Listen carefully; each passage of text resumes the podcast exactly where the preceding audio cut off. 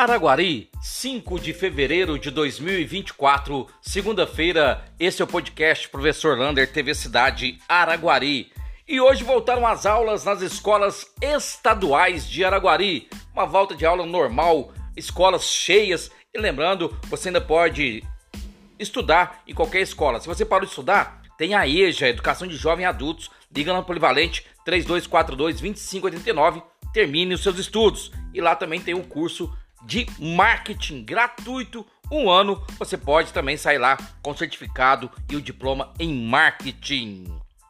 E hoje de manhã houve um vazamento de produto tóxico lá no Mata Boi. Vários funcionários pararam aqui na UPA para ser atendido com mal-estar, falta de ar, vomitando, mas graças a Deus tudo não passou mais de um susto. Logo, logo foi sanado o problema e o Mata Boi voltou a funcionar normalmente. E com o período de chuva, começou também a operação Tapa Buracos. Hoje a Secretaria de Infraestrutura e de Araguari Obras, né, saiu por aí fazendo já o primeiro Tapa Buracos. Lembrando que essas chuvas elas vão permanecer a semana toda. Pode fazer calor e chuva. E essas pancadas de chuva pode ter chuvas fortes. Então cuidado aí para você que está em lugar perigoso ou que alaga. Essa chuva pode aumentar durante a semana. Falando em chuva forte, esse clima de calor excessivo que fez no mês de novembro e dezembro também prejudicou, prejudicou demais as lavouras de café em Araguari. Numa reportagem que passou no Globo Rural ontem de domingo, mostrou que em Araguari as safras podem ter uma perda de 25%. E lembrando, calor excessivo novembro e dezembro, e também agora chuvas excessivas. Essas variações climáticas podem prejudicar e muito a nossa lavoura de café. Por outro lado, tem uma boa notícia. Araguari foi a segunda cidade que mais fez exportações, perdendo apenas para Uberlândia. A nossa exportação foi soja, carne bovina e celulose. Araguari bateu o recorde na, no ano de 2023 em exportações. E começaram as eleições, o que eu estou vendo na nas redes sociais são começando ataques, em vez de proposta, ataques. Principalmente a Câmara Municipal. Quem está dentro não quer sair, quem está fora quer entrar. E aí vira aquele ataque, né? Tiros para tudo quanto é lado.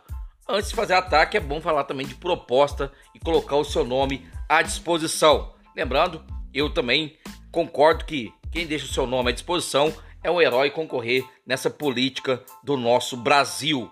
E para eleição para prefeito, vamos aguardar para ver quem são os pré-candidatos à nossa eleição. Por enquanto, fala assim: Renato, reeleição, Marcos Coelho, Aurívio Veiga e talvez, talvez Tubertino Senna. Não acredito. Vamos aguardar para ver os pré-candidatos.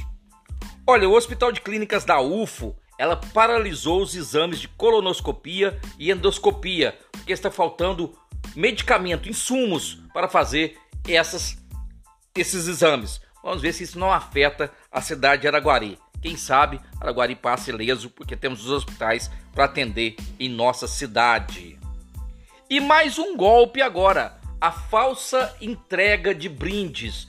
Um motoqueiro vai até sua casa, fala que você ganhou um brinde e você tem que pagar só a entrega. A entrega é 5 reais e ele passa 50 ou 500 no seu cartão. Quando você vê, ele já foi embora e é difícil você travar depois essa compra. Muito cuidado, falsa entrega não aceite em sua casa. E a dengue? Olha, a dengue ainda assusta em Araguari.